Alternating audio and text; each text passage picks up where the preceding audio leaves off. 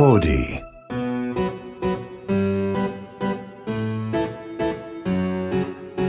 こんにちは劇作家演出家の根本修子です根本修子の秘密のオペラグラス17回目の配信ですこの番組は演劇に関わるスタッフをゲストに意外と知らなかった仕事内容や演劇との出会いなど普段は聞けないディープなお話をこっそりお届けこれを聞けば舞台の見え方がぐっと広がるそんなオペラグラスのような番組ですもう年末ということでえ来年2024年は、えー私月刊根本修子15周年イヤーということであのーちょっと周年の企画などが、まあ、一発目の周年企画が発表になって私が1年間限定で役者に復活するというニュースがニュースっていうか発表があったんですけどあのー思ってたよりも先輩たちから連絡が来たり1年じゃなくて別にやりたい時にやればいいんじゃないっていう連絡が来たりこの期間っても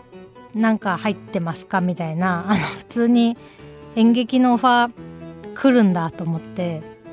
あのありがたかったですけど一応あの来年は自分の公演というか自分が作演出するものに出ようと思っているっていう感じではあるんですけどちょっとまた言えること言えないことありますが1月はあの小日向誠一くんと2人芝居をやる予定なのでぜひぜひあのそちらも楽しみにしていただけたらと思います。そして今回は年末スペシャルということで今年5月から配信が始まり演劇に関わるさまざまな業種のスタッフさんとトークをお届けしてきました。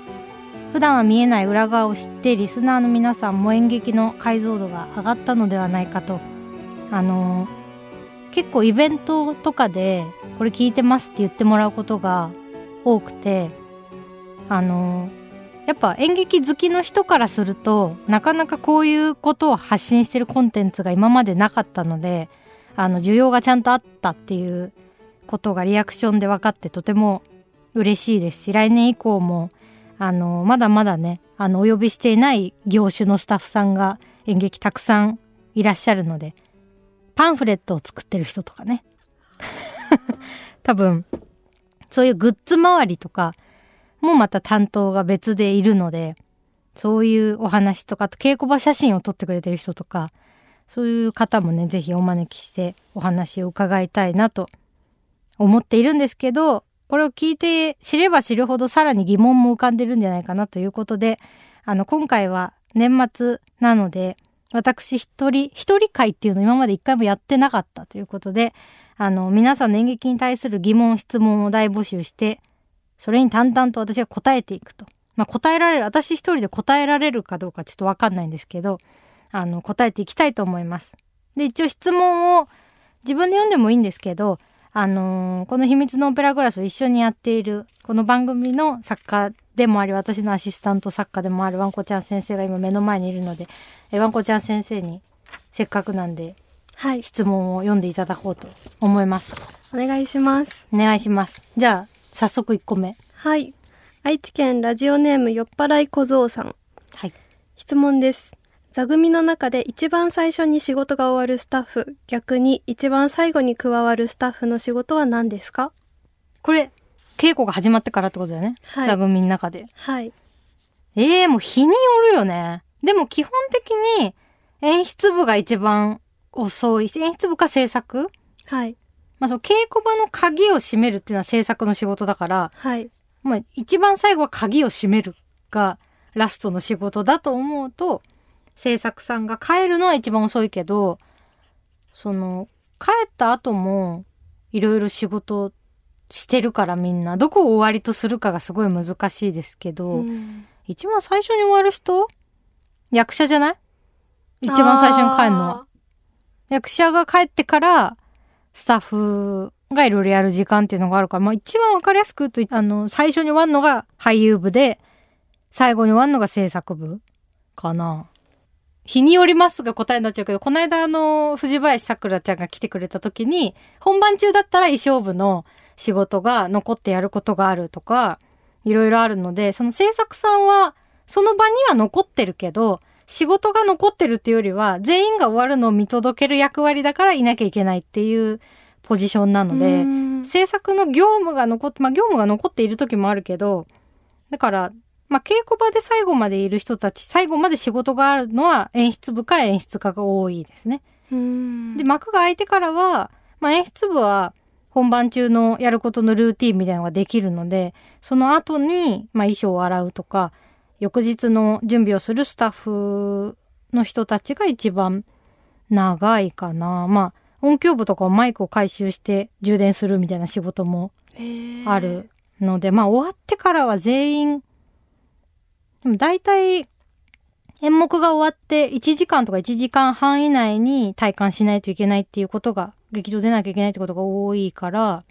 その時間内に終わるように全員が結構必死にやるから、大体同じぐらいに終わるんですけど、まあそうですね。そういう感じかも。だから、毎日日々違うし、まあ一番最後、例えば千秋楽でバラシの作業が終わって、えっと、劇場は全員が出るけど、舞台監督は大道具を、まあ地方用にどっかに送るとか、もう大道具終わったら基本は取っとかないで捨てるんで、廃棄に回す、車を運転するとかいうところまで、小劇場の場合だって舞台監督がやることが多いから、まあそういうことを細かく言っていくと、みんないろいろ残ってるんですけど、仕事が。っていう感じの答えになっちゃうかな。ただ、だからみんなが同じぐらい最後まで働いてるかも。そうなん。はい。で、次行きますか。はい。東京都ラジオネーム関野さん。舞台で曲を使用する場合やはり許可や使用料が必要ですか？どうしても使いたい曲があっても使用料が高くて諦めることとかありますか？あ使用料が高くて諦めるというのはほぼないですね。だいたいジャスラックっていう大きなところに使用料を払って曲を使う。で、ジャスラックに登録されてない曲っていうのがたまにあったり、もう権利が切れてるもの。うんっていうのもあるので、そういう場合はちょっとあれですけど、まあ、公演が終わった時に、こう、ジャスラックに、この曲をこの分数使いました、みたいな感じで、やり取りして、あの、お金を払う。まあ、許可取りは先にするけど、っていう感じなんで、使用料っていうのは、曲によって違うみたいなことではないから、基本高くて諦めるはないけど、逆に、新しくオリジナルで曲を作りたい時に、えっと、曲を、じゃあ例えば、小春さんに依頼しますとか、誰々に依頼しますっていう時にの単価は決まってないから、そのアーティストそれぞれだから、この人には高くて頼めないとかもしかしたら人によってはあるのかもしれないですけど、基本、使用料が高くて諦めるはないかも。ジャスラックに払うお金がないから、あの曲が何も使えないとかはまあ衝撃場あるあるというかありますけどっていう感じかなこれは。だから使用量高くて諦めたことは私はないかも。どうしても使いたい曲は使ってますね。えっ、ー、と根本さんの作品の中でこの曲で物語を作りたいって既存の楽曲を聴いて演劇を作り始めたことってあるんですか？金子綾乃さんのコンビニっていう曲を元にコンビニっていう芝居を作ったことがあって、それは金子さんにこの曲で演劇を作りたいんですけどって言って連絡を取って、で、ちょっとバージョン違い、はい、コンビニは多分アコースティックのバージョンは、あのね、ラジオでそれこそ金子さんが弾き語りしててその曲を。で、その弾き語りのバージョンもすごいいいなと思って、芝居で弾き語りのバージョンも使いたいんですけど、それって、あのー、芝居用にもう一回歌ってもらうことってできますかみたいなことを連絡して、あの、会っていろいろ打ち合わせして、ぜひって言ってくださって、っていうのは一回だけあるかも。だから、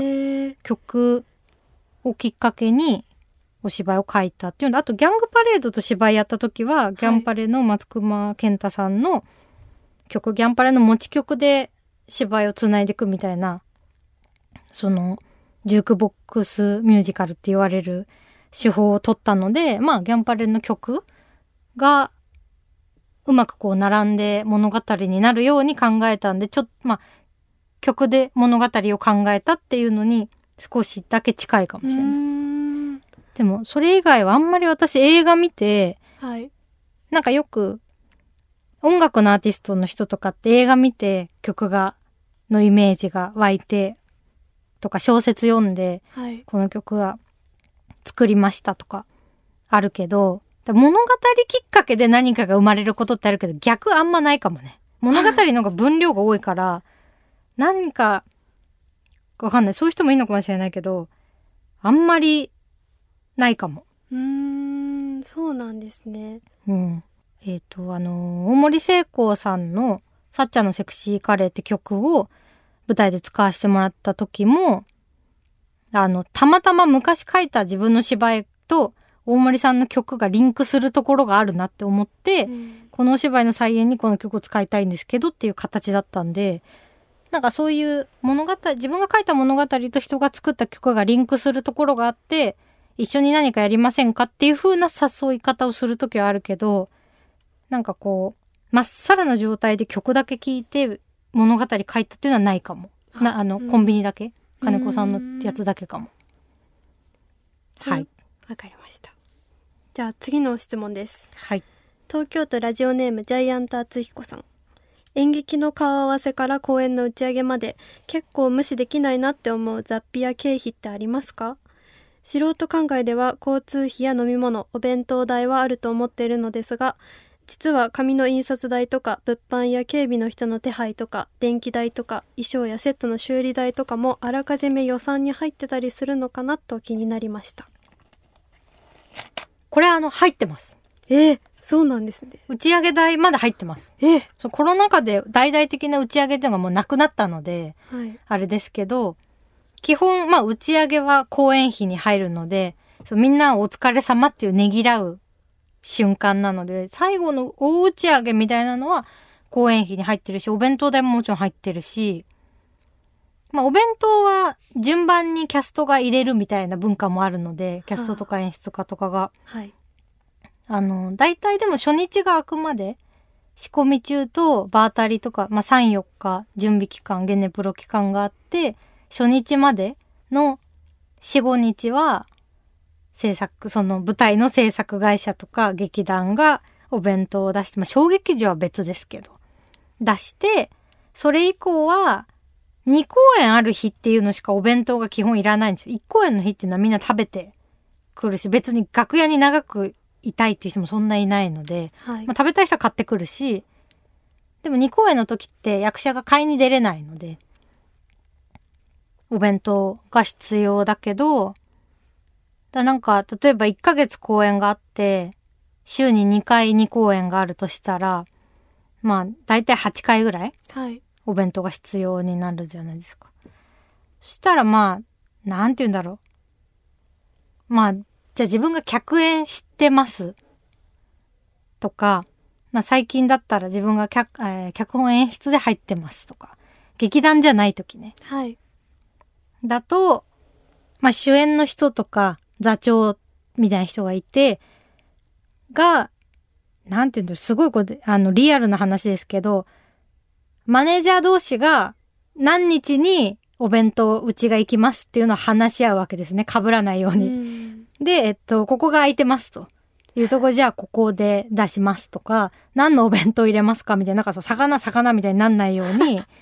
あの、お弁当屋が被らないようにみたいな、大体マネージメント同士が制作さんと話して、うんお弁当ラインナップを決めてくれるんですよね。だからその、誰々さんからお弁当の差し入れがありましたとか、みんなツイッターに今日、誰々からすき焼き弁当が来ました、やった、みたいなツイートしてる人いるじゃないですか。はいああいうのは本当その俳優さんからお弁当の差し入れが全員分入るっていう。うんだからそれはその人が出してくれてるので公演費には入んないんですけど、そうじゃないものはいは全部入るっていう感じですね。私はその、なんだろう、演劇の時は、はいで自分のそのマネージャー的なスタッフはいるけど、演劇は基本一人でやってるので、そう、だから人のマネージャーさんたちとお弁当の、いつ空いてますかみたいなのは、あ自分でやるんですねみたいなことよく 言われます。あと、お弁当へのこだわりが私は結構激しいので、はいすごい疲れてる時に、なんていうのか、なんか、まあ一応演出家が一番その演目のカロリーというかなんかなんだろうな。例えばじゃあジョジョ園のお弁当はい。って嬉しいけどあれ食べた1時間後とかにすっごい動く芝居とかできないのよ。なるほど。だからあのー今回だったらこれかなみたいなはい。のとか、まあ、女子が多いとか男子が多いとかでも需要が変わる、まあ、スタッフさんも同じの食べるのでなんか全体の感じを見て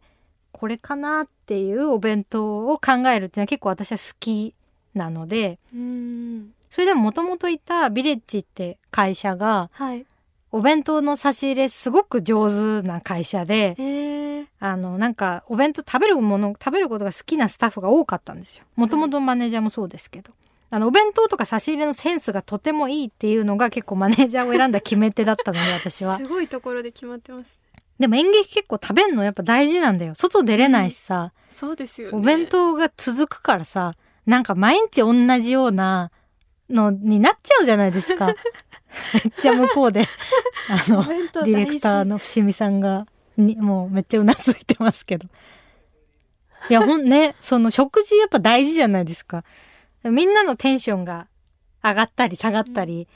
お弁当でするのでだ本当は地方とか行くとホットミールって言って作ってくれてあったかいそのご飯屋さんが来てくれて用意してくれるとかもあるんではあなんかホットミールが本当は一番嬉しいんですけどなかなか東京公演でみんながみんなホットミールを入れるってことはできない。すごいお金もかかると思うので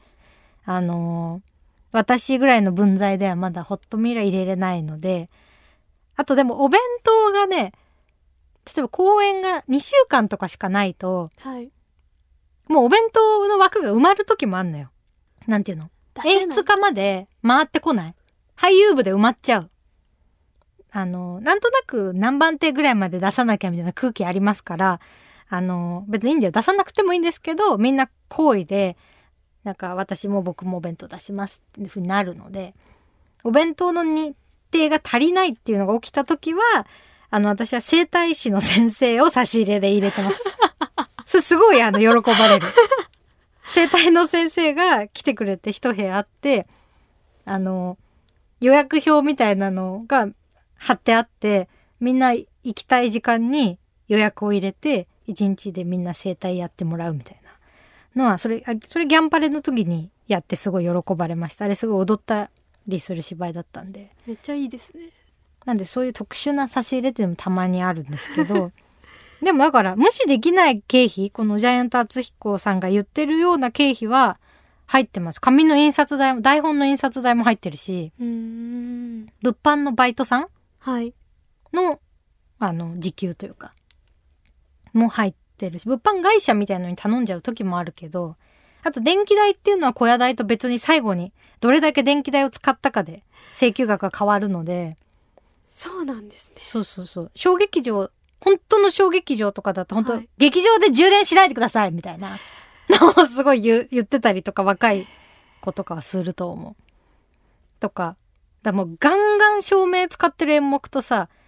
すごく照明が静かな演目で電気代同じだったらおかしいじゃん。なるほどだから、それはね、使った額取られるんです。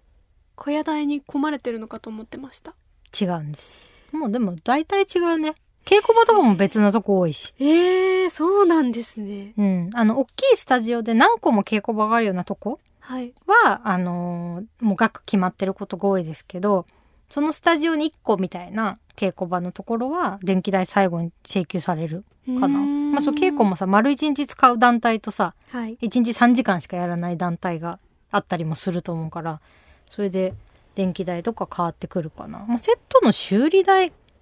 とか、まあ、こういうのは全部その、い衣装の修理とかはもう衣装さんのお金に全部入ってるから、まあだから全部入ってるよね。もう水ひ、水一滴まで入ってますよ。あの、そう。だ全部ですね。あとでも劇場で使える電気のアンペアの限界みたいのがあるんで、はいそういうのは一応こう、飛ばないようにうん一応計算されて使ったりしてますけど大きい劇場はねそんななんか充電1個したぐらいでなんか飛んじゃったりしないけど加湿器とかさそういうなんかちょっと電気代空系のものを自分で持ってったりとかすると小劇場の場合ちょっと電気電力が危なくなったりとかうんいうのが昔はありましたね。だからまあ全部入ってるなんか今面白いやつ思い浮かばないけどそんなものも予算に組まれてんのかって多分あると思いますよ。まあでもお弁当は分かりやすいか。そうですねうん、なだから交通費っていうのが交通費を生産するっていうのはなかなか少ないかもしれないですね。うんそのもうギャランティーの中に入ってる自分の交通費が込みでもらってるっていう考えですかね。でも会社勤めの人とかもさ同じですよね。経費をこう申告するじゃないですか領収書取っておいて。はいお仕事の時の例えばタクシーでどうしても移動しなきゃいけない時とか荷物運ぶとかの時は生産するじゃないですかそれを。だそれと一緒ですねうん考え方は。それになんかまあお弁当とかがあるだけで。はい。もう一個あるんだよねジャイアント厚彦さん。はいと舞台演劇で宣伝する上で一番効果のあるプロモーションって何ですか？時々俳優さんがテレビに出て舞台の宣伝されたりしますが俳優さんの発する SNS よりも効果があるのか微妙なのかなって思ったりしますいやこれねあの一番効果あるプロモーションなんですかってもうこっちは聞きたいですよ。全員思ってると思うよ。でも私はもうちょっとこれすごいこれも話し方難しいですけどまあプロモーション会社はいっていうのが存在しててプロモーション会社にお金を払ってじゃあ例えばえっと今回月刊根本修子で新作をやりますと。えっとでまあ劇団の今までの規模よりもちょっと大きいとこでやるから大きくプロモーションしたい。でってなった時に私とか自分のとこのスタッフだけでは思いつかないようなプロモーションとかそういうものもやりたいってなった時にプロモーション会社っていうのにお金を払って公演を宣伝してもらうんですけど私はあんまり演劇のプロモーション会社ですっごいあのめちゃくちゃ効果あんじゃんって思うことってあんまりなんてすごい難しいんだよね。なんか映画とかって予告編があったりとかしてさで映画評論家みたいな人もさテレビによく多く出るじゃないですかリリコさん的な人が。ですごくその人たちのあのー言葉にさ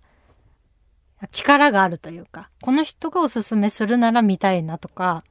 があるじゃん。はいだけど演劇ってあんまりそういうのがないからだからそれこそ俳優さん頼りになっちゃうというか、俳優さんんがそのプロモーションで番組に出るとかでもそれ効果があるものもあると思うのよ。あ、はいはいこの人って演劇にも出るんだとかこの人が生で見れるんだみたいなことで来る人っていうのもいるからだけどこの方が言ってるように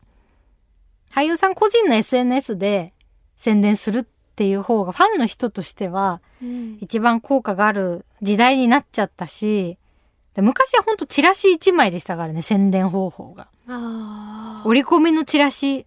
その文化もかなりこの私が芝居始めてからも変わったもん。ん。折り込みに行ってましたからね私は。いろんな劇場に。自分のチラシを何百枚もこうやって手で折り込んでましたけどあのーなんか丸みたいになってはい。みんなで同時に折り込むんですよ。いろんな劇団の人が来て、えー、一堂に会してそうそうそうそう。その次の公演。その例えばじゃあえっとナイロン100度 C ケラさんの公演にチラシを折り込みたい、まあ、ナイロンまで行っちゃうとあのもう折り込み会社みたいなのに委託してるからはいその折り込むチラシの束を作る会社っていうのがあってそこにえっと例えばじゃあなんだろうその公演期間に5,000人はい入る公演だったとしたら、えっと、ナイロン 100°C の公演5,000枚ですみたいに書いてあって5,000枚そこに送って折り込んでもらう手間賃を払うんですよ。はいでもそれはお金がかかると折り込むのにも。っていう仕組みなんですけど小劇場の場合はその委託してないから自分たちで折り込むんだけどはい。だからなんか流行ってる小劇場の劇団はい。だなんか例えばもっと超越したところへとかを我々が鈴なりでやってる時期とかはが多分、うちの折り込み、月刊根本修子に折り込みしたいですっていう連絡がはあ。ピークだった時だと思う。えー、じゃあそのやってる劇団に依頼が来るんですねそう、だって人が入ってる劇団に折り込まないと意味ないじゃん。チラシもお金かかってるからさ。そうそうそうそう。で、演劇にこう熱い思いがある人たちが今最も来てるであろうところに効果的に織り込んでいくみたいなうんことが必要で、だからどこの団体に何枚織り込もうかなとかを昔はめっちゃ考えてて、無駄なくチラシを巻くために。で、まあ劇場に置いといてもなかなか取ってもらえないからやっぱ織り込んである方が開演までに見ますから、そう、だからそういう感じだったんですよね。で、劇場が狭いと、例えばじゃあ1日折り込み、仕込みやってる日に1日折り込む日があって、朝10時から夜10時まで1時間枠ずつぐらいになってて、はいこの枠に来てくださいみたいに言われてその枠に行って一人で折り込んで帰るみたいな感じだけど本田劇場ぐらいになると輪になって折り込めますからあのもうバッ用意ドン。スピード戦みたいな。そうそう。でなんかすっごい遅いさやつとかがいるとそ その人のところで止まっちゃうからさ。えー、知らなかったです。折り込みの話初めて折り込みを輪になってやってるだけの演劇面白そうだけどね。遅っみたいな。だから知り合いの劇団そこで仲良くなったりとか。あ大体同世代の人たちが織り込んでるんで。っていうようなことが昔はあったけど、もう何年も織り込みやってないですね。来年やろうかな。わかんないけど。ーえー、すごいなんか光景なんかビジュアルもすごそうですね織り込んでるところとか、うん。黙々とであのさ、よくおばあちゃんとかがさ、持ってるさ、あの、キャリーじゃないんだけどさ、はいあるじゃん。なんかちっ、ちゃいカちっちラカラゃいカラカラ。あれにチラシ入れてみんなカラカラカラカラっつって持ってきてました。すごい。そういうことも来年やればいいのかな？15周年で。なんか根本さんが会場入りしていくとことかをちょっと見たいですよね。そのカラカラ持って、折り込みの会場入りするとこ？はい。15分限定間いやもう意味わかんないけどそれ。誰かに織り込んでほしいですよね それこそ。でもなんか大きい公演になるともうそれ手で織り込むっていうのはないので、うん。もうだから最近自分のところはもうその委託しちゃってるしあとコロナ以降織り込みのチラシを置かないっていう団体もありりますから。だコロナの時とか全員手袋して織り込んでたもん。でもそうですよね。人のいや手でなんか人の手でやっぱ触るのが NG みたいな時期あったじゃないですか。はい。あれなんかもう本当にさ、まあ、もちもちろんみんなやってたけど、意味があったのかっていうのわからないですけど、だからもう制作さんたちがかわいそうだったよ。うん手袋をさ、一日中してさ、ゴム手袋してやりづらいじゃん。でそういう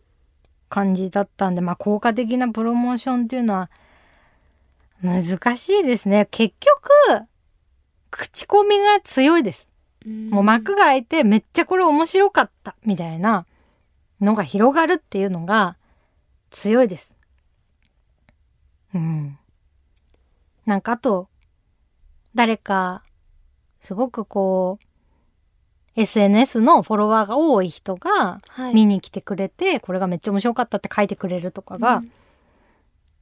結局一番入るんじゃないかなと思いますね。うん。次行きますか。はい。では東京都ラジオネーム小石川明義さん。演劇に対する疑問を募集ということでどうしても聞きたいことがあります。舞台どうしても。絶対に 舞台が始まる数日前や公演期間中に主要キャストが体調不良などで降板し代役を立てることがたびたび見受けられますがその際演出家はどうやってその代役を演出しようとするのでしょうか？どうやって演出しようとするのでしょうか？誰か、あれだよね。まあ、多分どうやって人を決めて、どうやってその人で上演する段取りってことですよね。はい多分。まあ、このコロナ以降、そうスイングキャストっていう控えてるキャストがいることが増えたんで、このスイングがいないっていうのは日本の演劇の特殊なとこだったんで、今まで。海外ってそのロングランで長かったりもするのですぐもうなんなら袖にスイング控えてるみたいな。舞台上で怪我したら人が変われるようになってる。はい。んですけど日本はなかなかそういう文化がなかったのであの本当に代役が入るってなって、公演中だったら何日か休演日を取って、稽古をし直して幕を開けるって感じになっちゃいますけど、まあそう、スイングキャストが導入されてからは、大きい公演は、ちょっとこう、なんだろう、体調不良で降板しちゃいましたってなってから、次の幕が開くまでのスピードが、日本も速くなったので、はい。すごいそれはいいいいことだと思うんですけど、それに稽古中に、じゃあ例えば、主演が、ね、と怪我をしましたと。で、人が変わりますっていうニュースとかたまにあるじゃないですか。はいその、コロナとかインフルエンザとか復帰できるものじゃなくて、っていう場合は、まあその、じゃあ体調不良だったり怪我しちゃったりっていうことがありましたってなって、じゃあどうしようっていう話に制作部と、まあ例えばその人のマネージャーさんも含めて話すこともありますよね。例えば大きい事務所の所属の人だったら、まずその事務所の中で代役いける人がいないのかをあ聞く。っていうのが多いとは思うか、うんえっと、演出家がそもそももう一度やったことがある人。やっぱ、はい初めましての人が代役で登場するっていうのは結構リスキーですから、あのーまあ、舞台経験が豊富で、演出家と一度仕事したことがある俳優、なおかつその事務所に所属だったら一番早いと思う。うんで、なんか、ホリプロの方が体調不良になってしまいましたと。で、ホリプロは舞台をやってる人が多いですから、はいじゃあ誰か変われないですかねってこともあるし、でもまあ演出家が信頼できる俳優をセレクトするっていうことが多いかな。で、まあその俳優のがやるやらないを決めますから。で、稽古が一週間しかないです。さすがにできないです。っていう人もいるし、はいやりますって言ってくれる。まあ、それも、もう関係値次第というか、うんまあこの演出家のだったら大学で立とうって思ってもらえるかどうか、だったりもするし、なのでなかなかもうその時その時で結構違うんですけど、でもやっぱりこうできる、できる人というか、その、信頼関係がある人が来てくれることが自分の過去の経験値とか周りを見てても多いので、はいもうその、なるべくスムーズにその人にその役をやってもらえるように、もともといる人たちでこう力を合わせて稽古して、し直していくっていうことですかね。だからあんまり、代役、だから演出方法を変えるみたいなことはないかも。でももちろんその人のシーンを優先的にやるっていうのはありますよ。なんか、あの、稽古量が足りないってならないように何度も。でもなんかその俳優に結構聞くかな、私は。どうやってやるのがいいですかとか。まずもう全員でセリフ覚えを手伝うところからやった方がいいか、あの、一日家で覚えさせてくれっていう人もいるから、もうそのの人がやりやすい方法を取るっていうのがみんなそうじゃないかな。とかまあ稽古場でそもそも撮ってたビデオとかを一回見てもらって、で、あ、こういう感じの演目だったんだなっていうのを把握してもらった上で入ってもらうとか、なんかまあいろんな方法があるんですけど、まあそういう時にやっぱ演出助手の方っはい。ていうのが、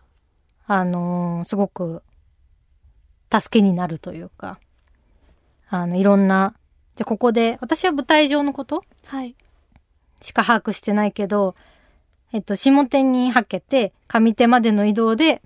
これを着替えながらこうやって移動してましたとかを、マイス助手が伝えてくれて、そう練習するとか、舞台裏のことも覚えてもらわないといけないので、みたいな感じですかね。だまあこれはもう演出家にもよると思う。だから一概に、こうですっていう答えはないですけど、基本的に演出家がやっぱ信頼できる